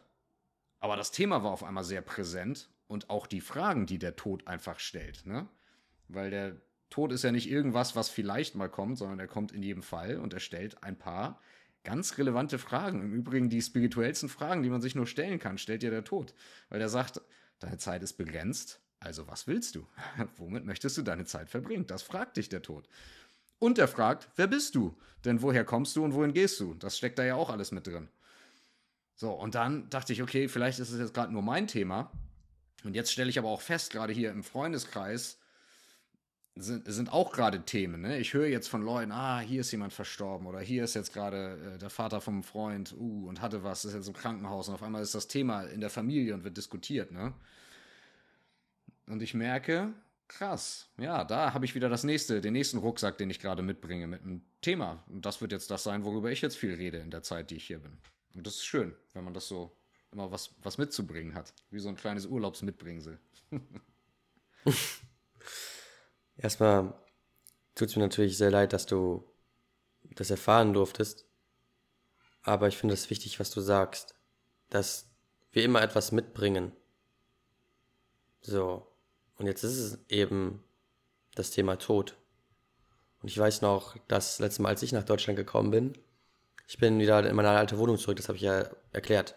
Das war bei meiner Tante, aber auch bei meinem Onkel. Und mein Onkel hatte Krebs. Und dann habe ich angefangen, mit meinem Onkel zu sprechen. Und wir sind bis an den Punkt gekommen, dass er sich auch eingestehen konnte, dass er das quasi selbst kreiert hat. Und das war für mich schon so, wow. Und es war riesig. Das war riesig. Und dann hatte ich so auch das Gefühl von, ey, das, das kann ich hinkriegen. Ich kann die Kurve mit ihm kriegen. Und das ist im Prinzip nicht passiert. Aber es hat mir auch sehr viel beigebracht über, ja, wie wir über den Tod denken. Und ich finde, das ist ein wichtiges Thema, sich damit zu beschäftigen, weil ich kann dir aus meiner Erfahrung einfach sagen, dass das Tod, äh, dass das Thema Tod für mich in meinem Leben sehr viel Enge erzeugt hat. Dass ich riesig Angst davor hatte. Ich glaube, ich habe das hier schon ein paar Mal im Podcast erwähnt, aber ich bin früher, so eine prägnante Szene, ich bin zu meiner Mutter gerannt als kleines Kind, habe sie auf einmal umarmt aus dem Nichts und habe gesagt, Mama, Mama, ich will nicht sterben. Und jetzt frage ich mich, woher, woher kommt das? Und ich glaube, wir haben in der westlichen Gesellschaft einfach ein Bild von Sterben, was nicht dem entspricht. So. Aber wie, wie, kann man, wie kann man das verändern, dieses Bild? Und das kommt durch Erfahrungen, durch andere Perspektiven. So, wir haben auch im Vorgespräch darüber gesprochen, dass ich Bufo jetzt konsumiert habe nochmal. Und das ist, das ist eine Direktkonfrontation mit dem Tod. Also, Navid hat das, Navid hat das echt sehr geil in, einer, ähm, in einem Bild beschrieben. Du ziehst an der Pipe und der Zug kommt. So oder so.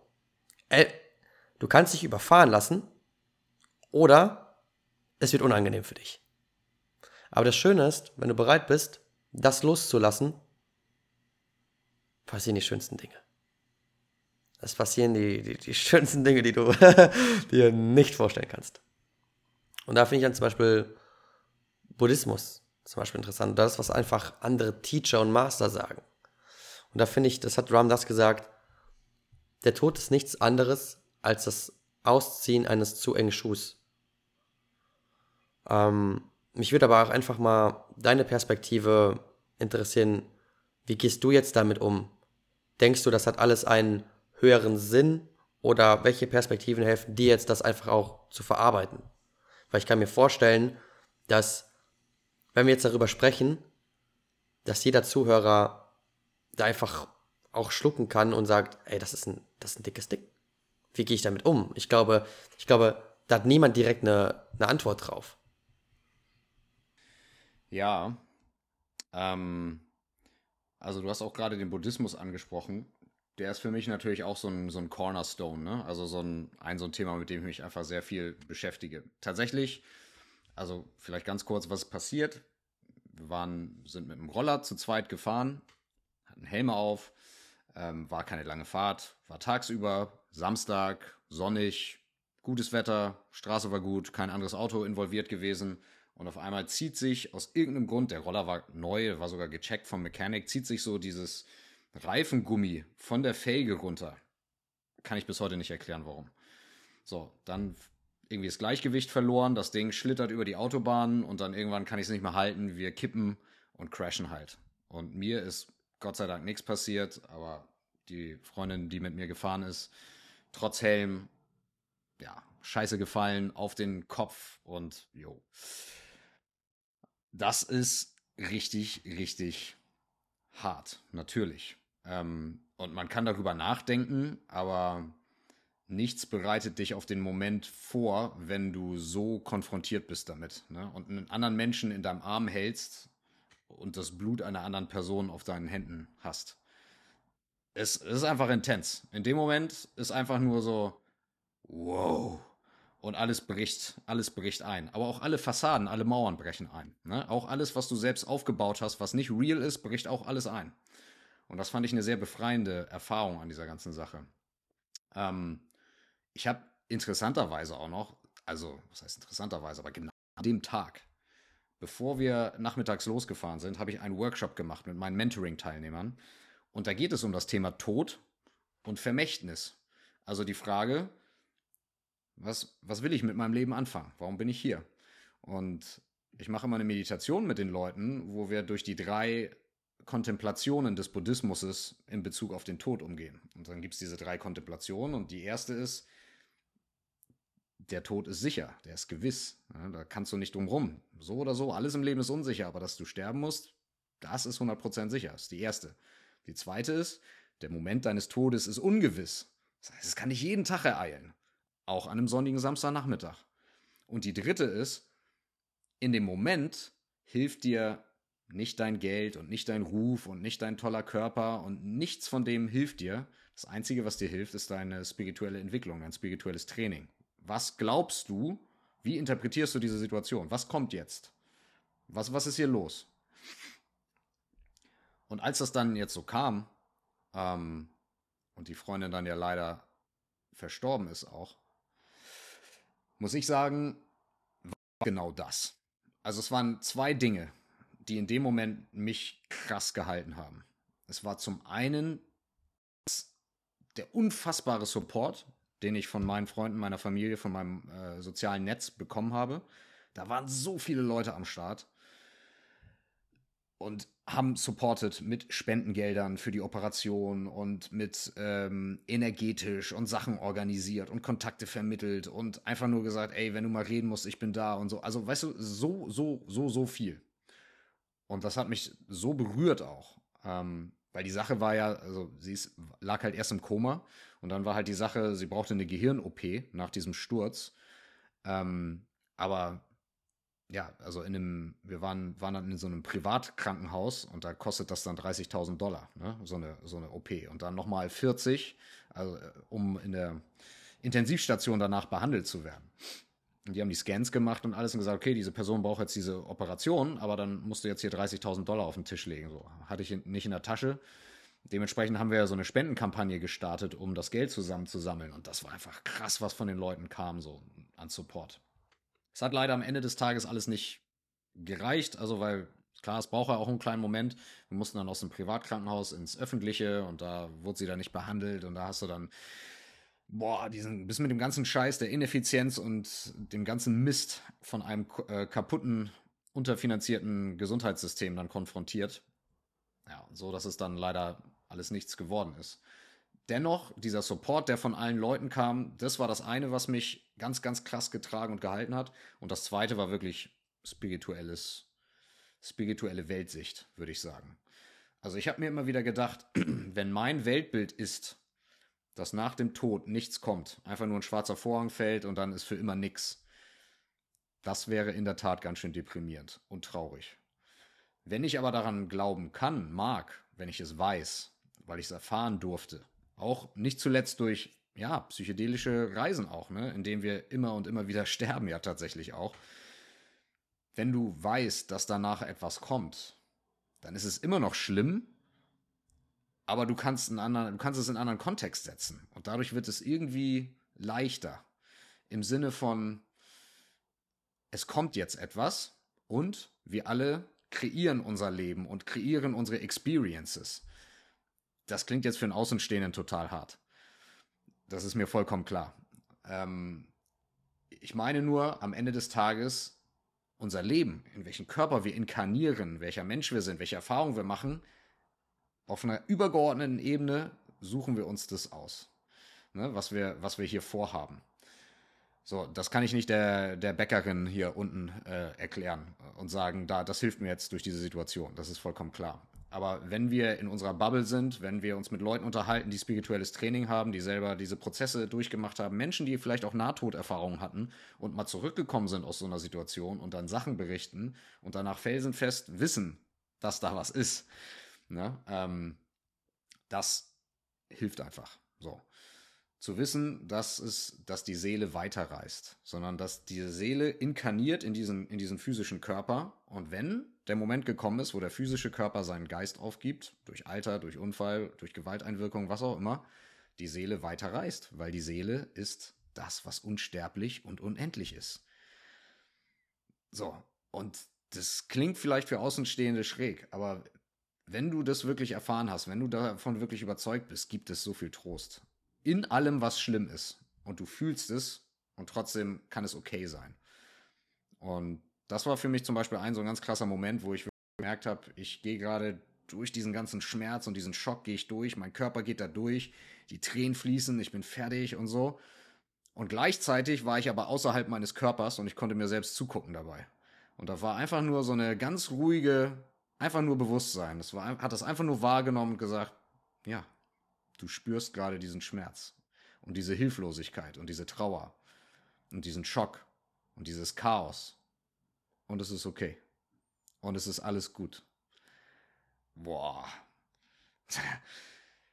Und so eine Momente kamen mehrfach, mehrfach, mehrfach. Und vielleicht noch eins zum, zum, zum Abschluss.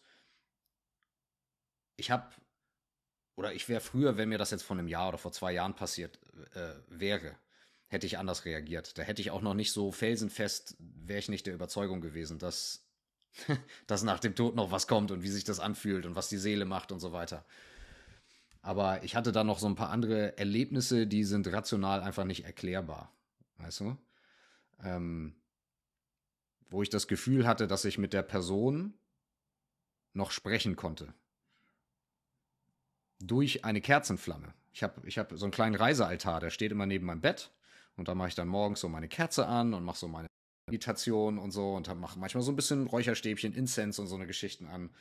Und an dem Tag, als sie verstorben ist, war sie im, lag sie noch im Koma und ich bin nach Hause, weil ich Sachen sammeln musste und dann wollte ich zurückkommen.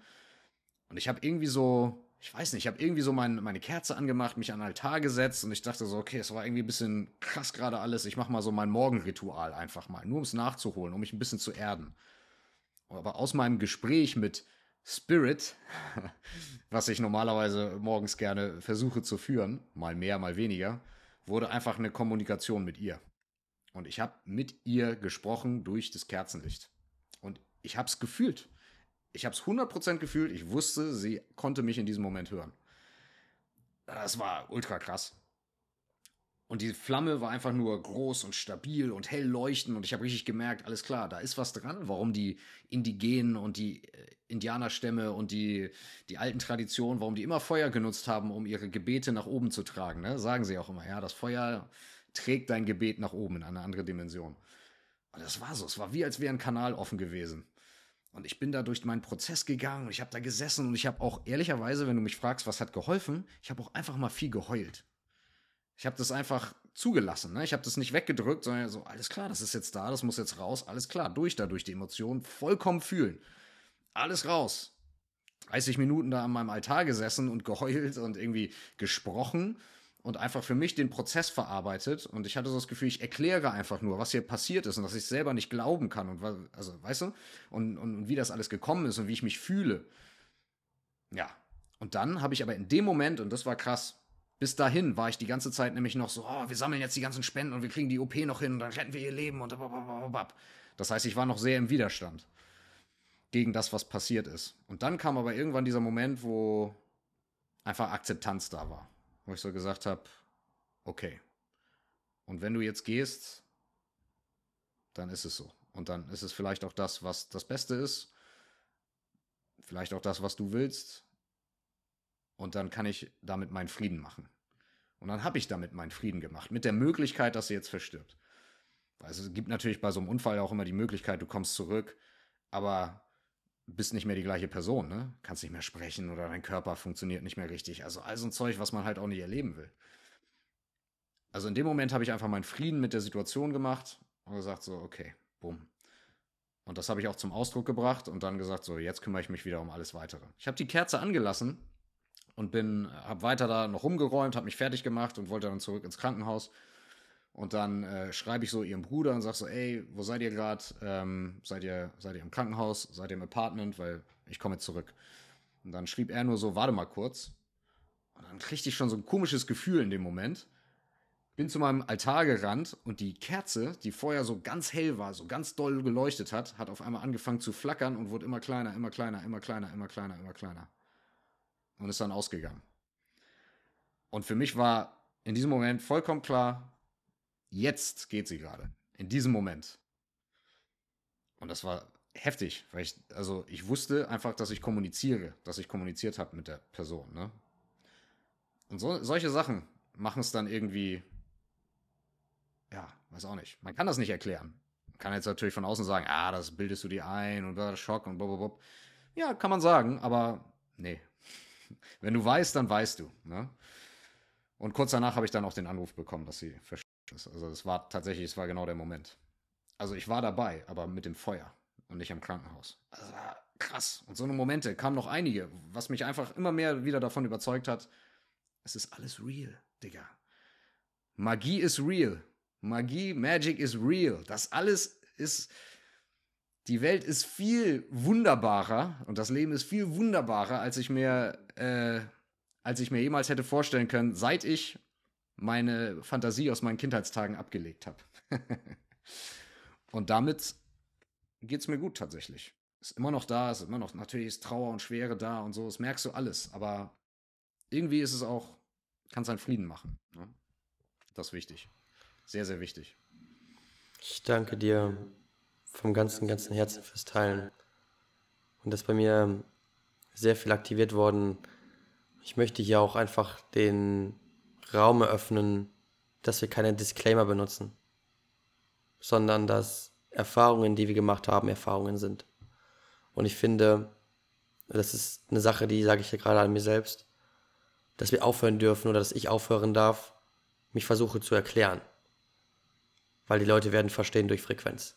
Und die Leute, die das hören, werden das verstehen. Und selbst wenn sie es nicht sofort verstehen, dann ist es in Ordnung, vielleicht werden sie es irgendwann verstehen. Dann haben sie es wenigstens mal gehört. Und ich finde, du hast viele Sachen gesagt, wo ich einfach so ein bisschen Step und Step einfach mal channeln werde, was da einfach bei mir auch einfach hochkommt. Du hast eine wichtige Sache gesagt. Du warst in dem Moment, aber du warst auch gleichzeitig in deinem Bewusstsein, in deiner Awareness. Und das ist das, was wir sind. Das ist das, was die ganze Zeit beobachtet, was eigentlich gerade passiert. In dem Moment, wo ich hier gerade spreche, gibt es trotzdem noch das, was mich gerade dabei beobachtet. Und manchmal bin gar nicht ich, was da gerade redet, sondern einfach was Höheres. Und du hast eine ganz, ganz wichtige Sache gesagt, ein Learning, was ich in letzter Zeit lernen durfte. Und zwar war ich sehr spirituell unterwegs, eine gewisse Zeit lang, und ich habe es mir nicht mehr erlaubt zu fühlen. Und ich fand, das ist eine, das ist eine der größten spirituellen Fallen, die wir haben. dass wir auf einmal so sehr in diesem göttlichen Sinn oder was auch immer, dass wir das Göttlichste eigentlich wegnehmen. Und das ist Gefühl. Weil im Prinzip alles, was wir erleben und erlebt haben und auch uns selbst karmisch ausgesucht haben, das heilen wir durchs Fühlen. Und nicht zu fühlen wäre genau das Gegenteil von Heilung. Weil wenn wir in Liebe annehmen, ist Liebe Weg zur Einheit, zu allem, was ist. Und da können wir von meiner Meinung nach auch, auch über Sinn des Lebens sprechen. Für mich ist der Sinn des Lebens zu entdecken, wer ich wirklich bin. Und zu entdecken, wer ich wirklich bin, bedeutet für mich, dass ich nicht die Identifikation Persona Joshua Sting bin, sondern eine Seele.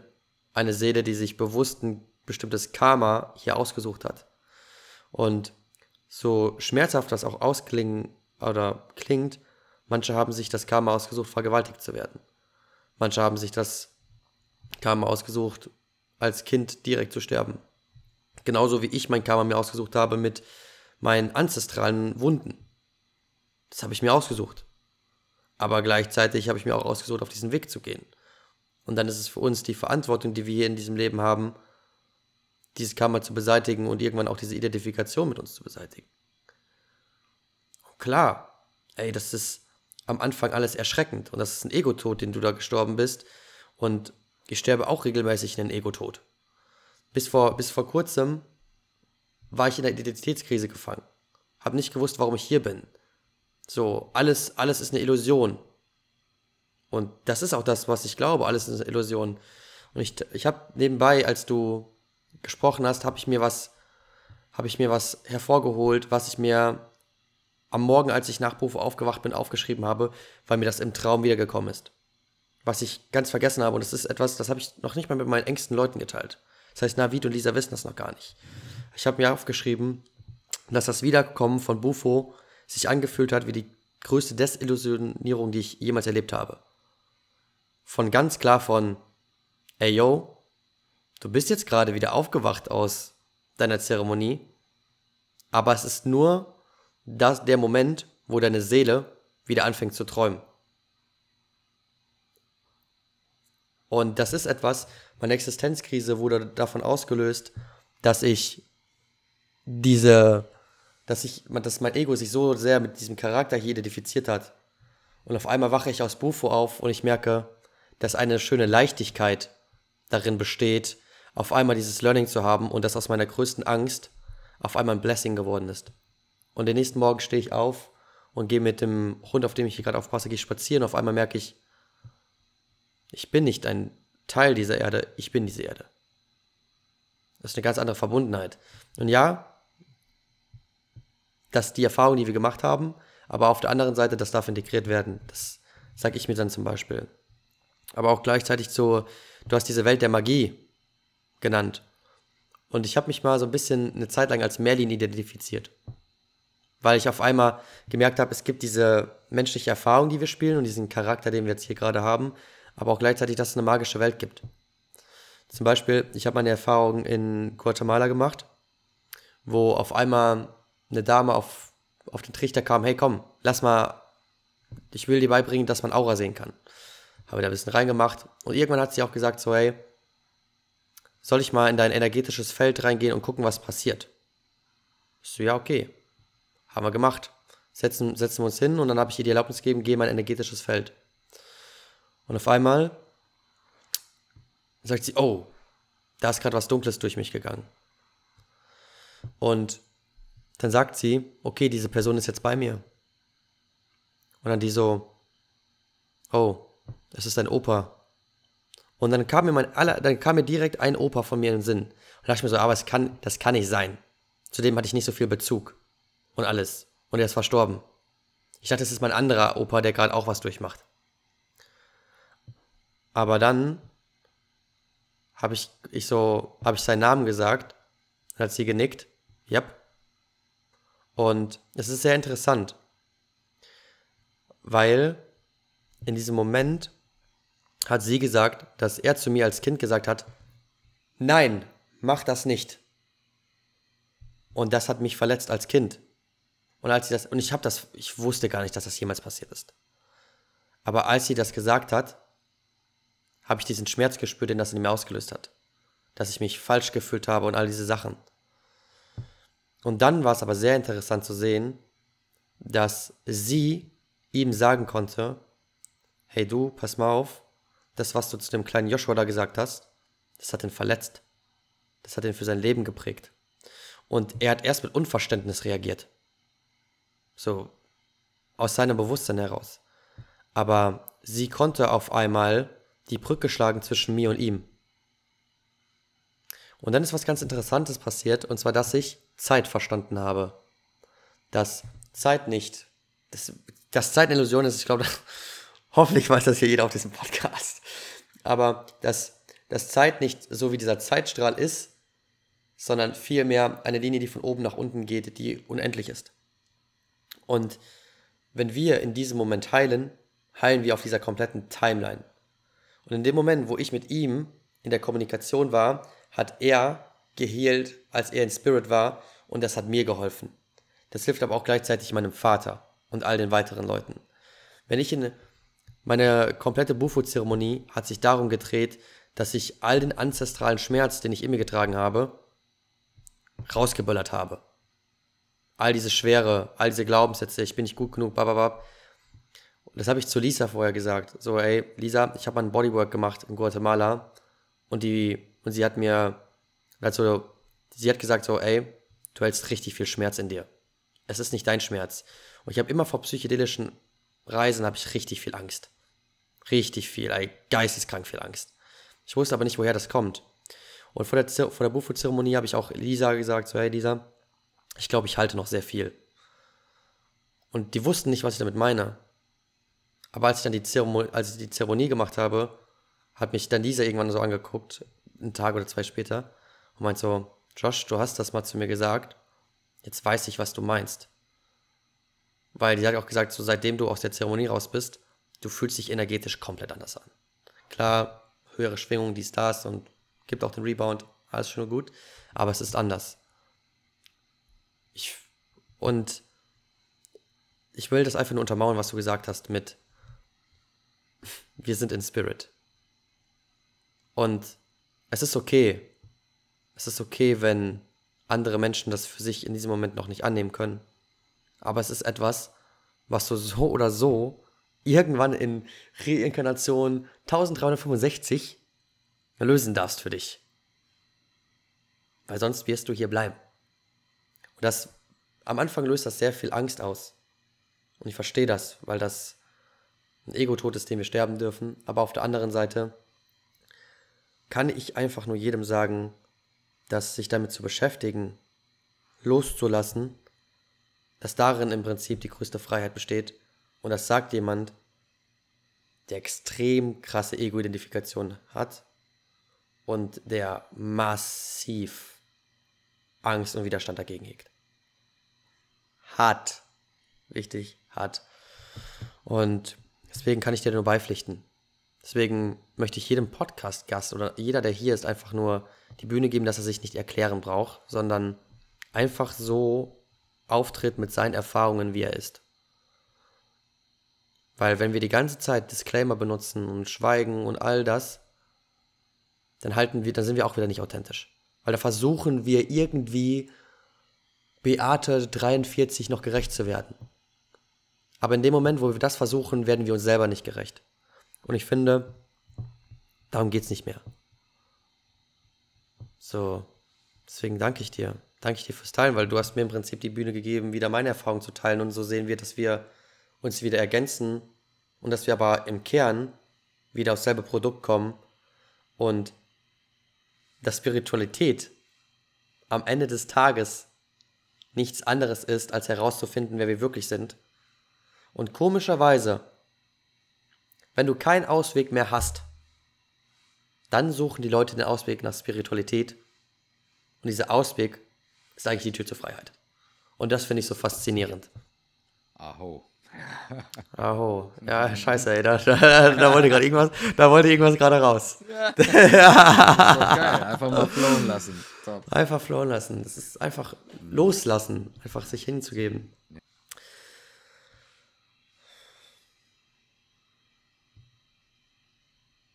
Gerne. Und so gehst du jetzt mit der Mission des Todes raus. Und ist das nicht, ist das nicht witzig, dass wir so vor, vor unserem Gespräch so gesagt haben, ey, komm, wir flowen einfach. Wir vertrauen. Und auf einmal bringen wir genau das Thema an die Oberfläche, was dich, was dich bewegt, was du nach Deutschland bringst. Und dass wir hier gerade in unserer Muttersprache Deutsch das aussprechen. Das ist doch auch wieder, siehst du, das ist doch alles wieder, ist doch alles wieder diese schöne, perfekte Führung, die da einfach stattfindet. Ja. Das ist geil. Und du hast, du hast noch gefragt, so, du hast geshared, warum du nach Deutschland bist und was mich erwartet. Wir haben eben das, das Thema mit dem Widerstand und mit dem Schärfen genannt. Mit der Reibung. Das meine, das ist, ich habe sehr lange nicht verstanden, warum ich nach Deutschland gehe. Aber gestern habe ich es, glaube ich, verstanden. Weil im Gespräch mit Navid kam raus und da hat er mich eindrücklich angeguckt. Der so, ey, Junge, du killst gerade alle deine Dämonen. Jetzt geh auch verdammt nochmal nach Deutschland und generell raus in die Welt und teile einfach und sei bereit für den Widerstand, der kommen wird. Du musst nicht jedem gefallen, du musst einfach nur so sein, wie du bist. Und ich habe ein, und ich glaube, das wird, das ist meine Mission, warum ich nach Deutschland gehe. Reibung. Vielleicht werde ich alte Freunde verlieren. Vielleicht werde ich mit Leuten, an, mit Leuten aneinander geraten. Für mich ist es kein Aneinandergeraten, sondern einfach zwei verschiedene Perspektiven. Und aber ich glaube, das ist meine Mission. Das auszuhalten, weil ganz ehrlich, ich war früher derjenige, der sich die ganze Zeit Masken aufgezogen hat. Ich wollte immer anderen Leuten gefallen. Der liebe, der liebe Joshua, liebe Josh. Oh, guck mal, wie süß und wie schön. Nein, Mann. Meine Mission ist es, Leute aufzuwachen. Und das kann ich nicht, wenn ich immer der süße Josh bin und meine Wahrheiten verstecke, sondern das werden wir erst, wenn wir wahrhaftig in unsere Essenz springen und unsere Wahrheiten teilen. Deswegen danke ich dir, Mann. Das hat Eier. Das hat riesig Eier, das auszupacken, was du ausgepackt hast. Und das ist das Schönste, was wir für uns selbst tun können, als auch für andere anderen, einfach wir selbst zu sein. Und jeder, der bis hierhin hört, dem kann ich einfach nur die Einladung aussprechen. Kultiviert das in euren Freundeskreisen, kultiviert das in eurer sozialen Umgebung, dass ihr euch einfach die Erlaubnis gebt, man selbst zu sein dass jedes Nein zu jemand anderen ein Ja zu dir selbst ist. Da gibt es keine Ablehnung. Es ist nur die Ablehnung gegen sich selbst. So, das ist alles so. Irgendwie reflektiere ich gerade in diesem Podcast meine komplette letzte Zeit, Alter. Das war gar nicht geplant. Das Integrationsgespräch, Herr Sting. Ja, äh, ja, vielen, vielen Dank für diesen wunderschönen Call und vielen Dank, dass ich das alles mit Ihnen integrieren darf, Herr Dr. Wulff. du, ich habe auch ge genauso zu danken. Das Schöne ist ja, an diesen Reibungen, das ist ja das, das Geile, wir werden ja immer nur gespiegelt. Ne? Und das ist ja das, das ist ja das Krasse. Am Anfang gehen wir raus, um spiegeln, um uns im Spiegel anzugucken, was auch schön und angenehm an uns ist, ne? was toll ist und inspirierend und frei und liebevoll. Und dann tanzen wir da unterm Vollmond. Das ist auch alles geil. Das ist schön. Und das ist auch wichtig, diese Erfahrung zu machen, damit es im Unterbewusstsein auch ankommt. Ne? Es ist wichtig, diese Erfahrung zu machen, damit wir es wirklich fühlen können. Und dann ist aber genauso wichtig, sich den anderen Spiegel auch anzugucken, sich die Fratze auch anzugucken. Ne? Wenn dir wieder jemand von Karren pisst und äh, den Parkplatz wegnimmt und die Familie an dir nörgelt oder dies oder das oder jenes. Und dann immer noch Mensch sein, immer noch du sein. Ne? Das ist, es ist eigentlich schon eine magische Reise, muss man mal ganz ehrlich sagen. Und ich finde es schon ziemlich geil. Ich finde es auch sehr gut, dass du jetzt zurückkommst, um mal ein bisschen Reibung zu erzeugen. Das ist eine schöne. Ja. Manchmal weiß man es nicht warum und auf einmal macht es auf einmal Sinn. Es ist, ich muss auch sagen, diese magische Welt, als auch einfach so, diese, diese magische Welt, die so auch existiert, als auch diese, Mensch, diese menschliche Rolle, die du hast, dass, du, dass auch völlig okay ist, dich mal über den Verkehr abzufacken. So, das wäre ja auch wieder so eine spirituelle Trap, wenn du sagst, oh, ich erlaube mir das wieder nicht. So, kenne kenn ich zu gut, dass du sagst, oh nee, ich muss jetzt alles akzeptieren. Nee, Alter, fuck dich ruhig mal ab, ist schon okay. So, aber arbeite daran, dass du dich nicht an jeder Kleinigkeit abfuckst. Ähm, von daher finde ich das, das ist einfach faszinierend, dieses Leben in diesen Welten. Und das Leben bekommt nun mal eine schöne Magie auf einmal. Weil du auf einmal merkst, nichts passiert zufällig, alles passiert aus einem Grund und irgendwie kommt alles genau in perfekten Alignment zum perfekten Zeitpunkt. Ich meine, komischerweise, das kommt mir jetzt gerade in diesem Moment hoch, komischerweise haben wir den Podcast auch genau auf diesen Moment gelegt. Weil normalerweise hätten wir den Podcast vorher aufgenommen. Ich hätte aber vorher nicht so sprechen können, wie ich jetzt spreche, weil ich ganz andere Erfahrungen gemacht habe gerade. So, und das ist auch wieder so witzig. Und ich glaube, das ist auch einer der größten Takeaways aus meinem Leben, als auch das, was ich gerne rausbringen würde in die Welt, ist, dass wir zu jedem Zeitpunkt am perfekten Ort sind. Und genau das erfahren, was wir gerade erfahren dürfen. Oder nicht, wie wir gerade beide aus unserem, weil wir haben ja beide Widerstand in unserem Leben gehegt, dann nicht den Widerstand hegen, sondern einfach sich hinzugeben. Hingabe ist, würde ich, sagen, eine der, der größten Sachen, die wir einfach kultivieren dürfen. Ja, absolut. Und das ist, glaube ich, auch so ein bisschen das, das Gesamtthema, ne? Also in der Menschheitsgeschichte, in der Historie, für uns als verkopfte Deutsche generell auch und für uns als Typen ja auch nochmal. Es ist einfach auch so ein bisschen aus diesem ständigen Machen und so weiter ins, ins Sein und in die, äh, ja, weiblichen Energien, könnte man jetzt eigentlich fast sagen, reinzukommen. Ne? Die Hingabe, das Zulassen, das Geschehen lassen. Ich habe das früher immer nicht verstanden, wenn ich so hier Dao De Jing von Lao Tse und so gelesen habe. Und da steht da drin, ja, der Weise tut nichts und erreicht doch alles. Und ich so, hä? Wie? Wenn du nichts machst, passiert doch nichts. Ist doch vollkommen klar. Aber nee, das ist schon, es ist was ganz anderes, was da rausspricht. Es ist dieses komplette Vertrauen. Ne?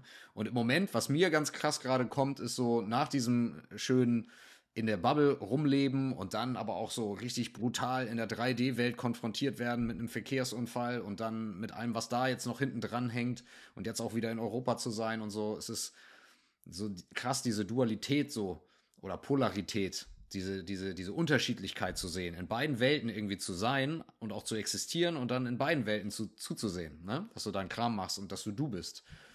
Und dann das Wort, was mir immer nur wieder kommt in der letzten Zeit, ist immer nur wieder tanzen. Es ist eigentlich ein, es ist ein Tanz.